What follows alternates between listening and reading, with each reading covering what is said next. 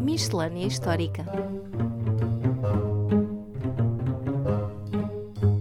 Olá a todos e bem-vindos ao podcast Falando História. Eu sou Roger Litos e comigo está Paulo M. Dias. Olá! A miscelânea de hoje, a 23 sai originalmente no dia 25 de abril de 2022, dia em que marca os 48 anos da Revolução de 1974, que é um tema, obviamente, muito importante para a história de Portugal, mas que, claro, pela sua complexidade e importância, não vamos relegar para uma mera miscelânea e prometemos, efetivamente, um episódio futuro onde falaremos sobre, então, o 25 de abril, o qual merece sempre ser lembrado. Por isso, então, esta miscelânea é uma miscelânea normal, onde falaremos de alguns assuntos diversos. Mas antes disso, também temos algumas novidades relativamente ao nosso livro, não é assim, Paulo? Sim, é verdade, já podemos revelar que o nosso livro, Atualizar a História, já tem uma data de lançamento, o próximo dia 12 de maio, e claro, incluirá uma apresentação presencial e também estamos a planear uma pequena viagem pelo país onde apresentaremos em diversas cidades o nosso livro para, claro, ter contacto direto com os nossos ouvintes. Mas uma vez mais, na próxima miscelânea, informaremos melhor os nossos ouvintes precisamente sobre este nosso périplo pelo país não só informaremos sobre o tour, mas na nossa próxima miscelânea, então daqui a 15 dias, revelaremos finalmente o conteúdo do livro uhum. e, portanto, os seus capítulos.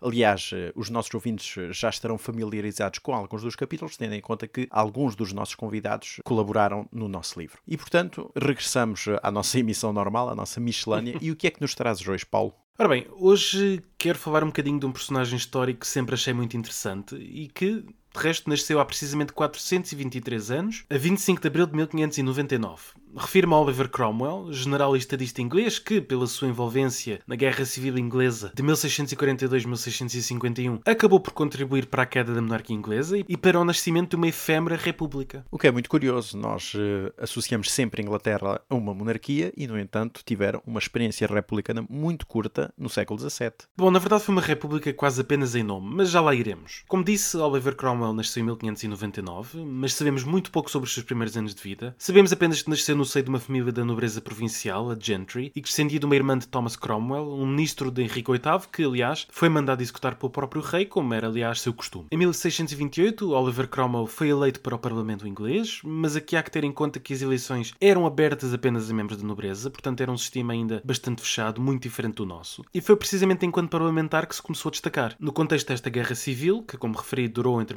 1642 e 1651, apoiou as forças do Parlamento, os Roundheads, os cabeças redondas, contra os apoiantes do rei, os realistas, conhecidos como Cavaliers. E curiosamente, e é aqui que surge um pouco o meu fascínio, para um homem sem qualquer experiência militar prévia, acabou por se revelar um excelente comandante militar, operando dentro do New Model Army, um exército modelo novo, criado para a ocasião e liderado por Sir John Fairfax. O facto é que Cromwell acabou por se revelar instrumental nas vitórias obtidas pelos parlamentares nas batalhas de Marston Moor e Naseby, respectivamente em 1644 e 1645, e posteriormente, entre 1649 e 50, também na subjugação muito violenta, de resto, na Irlanda, e que tinha, neste caso, decidido apoiar os realistas. A sua atuação em solo irlandês, de resto, é muito discutida ainda hoje, porque foi particularmente brutal, e chegou a enviar eh, prisioneiros irlandeses para as colónias americanas, onde de resto foram escravizados nas plantações. Cromwell acabou por ser um dos signatários do documento que condenou à morte o rei Carlos I, em 1649, mas alguns anos depois acabou por se virar contra o próprio Parlamento. Curiosamente, acabaria por agir da mesma forma que o rei, encerrando o Parlamento, mas ao contrário daquele, não acabou no cadafalso. Pelo contrário, entre 1653 e 1658, governou a totalidade das Ilhas Britânicas, com punho de ferro, diga-se de passagem, assumindo o título de Lord Protector, o Lord Protetor, liderando a chamada Republican Commonwealth, também conhecida como Protetorado, mas que de República apenas tinha o nome, já que Cromwell era rei em tudo menos em nome. O facto é que durante o seu governo levou cabo perseguições religiosas, era um puritano bastante fanático, chegou mesmo a proibir o Natal, que considerava demasiado pecaminoso, e manteve uma política externa particularmente imperialista, atacando e conquistando colónias europeias nas Américas, como por exemplo a Jamaica, que conquistou a Espanha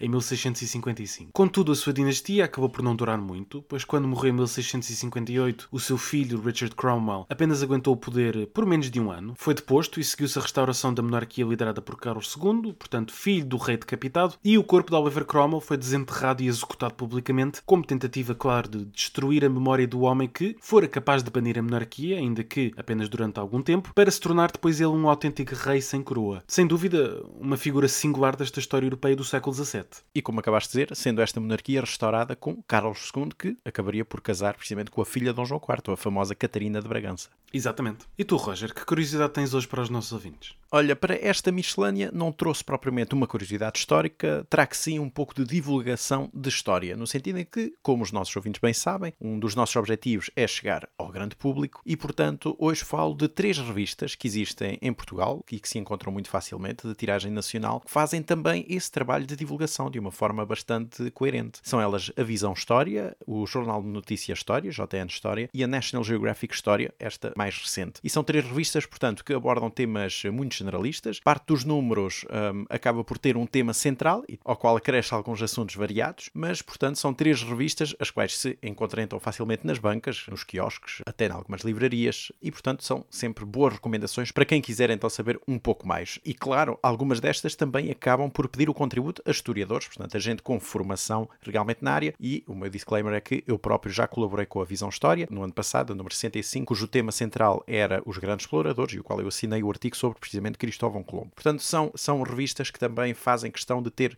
especialistas e, portanto, ter algum rigor. Mas isto falando então de revistas generalizadas, uh, os magazines, porque se formos para as revistas académicas, temos então um outro mundo dentro do mundo académico português e temos a vantagem de, maior parte delas, se não todas, já estarem disponíveis online. Portanto, à distância de um clique, qualquer pessoa pode ver precisamente a produção académica mais atualizada. E para isso basta ir ao Google e procurar, por exemplo, a revista portuguesa de História mais antiga, que é a Revista Portuguesa de História da Universidade de Coimbra, ou então procurar, por exemplo, a Ler História, ou a Medievalista Online, ou a Revista de História da Sociedade da Cultura, a Revista de História das Ideias, os Jornais de História da Alemar, entre muitas outras, e portanto estas são apenas alguns exemplos destas revistas académicas que estão, como, e volto a frisar, à distância de um clique, portanto todas disponíveis em PDF, qualquer pessoa pode ver em qualquer momento. Sim, é verdade.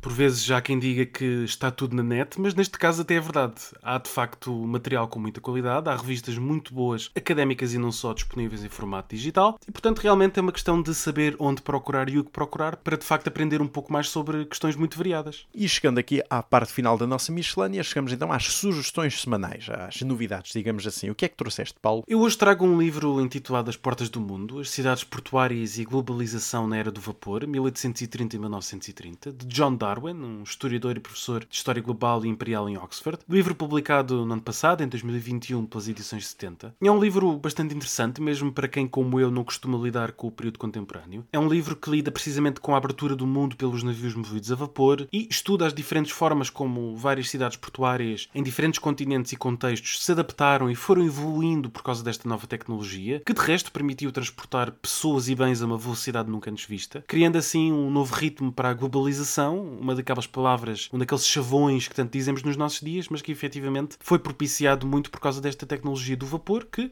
revolucionou o transporte, como disse, de bens, neste caso muito útil ao comércio, mas também de pessoas, o que também, claro, naturalmente foi muito útil à guerra, como não poderia deixar de ser. E tu, Roger, qual é a tua sugestão? Eu trago um livro publicado pelas edições 70, neste mesmo ano de 2022, um livro de David Washbrook, Histórias da Índia entre Impérios e Mundos Globais, e é uma coletânea de artigos deste autor que permitem precisamente repensar um pouco a história da Índia moderna, isto é, sobretudo da parte final do domínio inglês, da Índia britânica, da Índia colonial, e através de uma série de novas perspectivas, até de uma análise comparativa com o resto do Império Britânico, tem aqui uma visão bastante renovadora sobre o que foi então esta presença inglesa, este domínio, este Império Britânico na Ásia e particularmente na Índia. E pronto, por hoje é tudo na nossa missão histórica. Não percam para a semana um episódio completo e, como sempre, despedimos-nos com o nosso e-mail falando de história podcast.gmail.com, por onde nos podem contactar sempre com sugestões ou qualquer outra coisa que nos queiram dizer. E aproveitamos também para relembrar que o nosso livro, Atualizar a História, se encontra em pré-venda nas páginas online da FNAC, da WUC,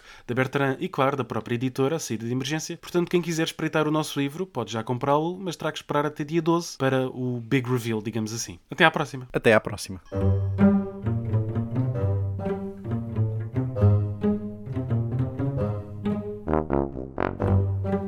Miscelânea Histórica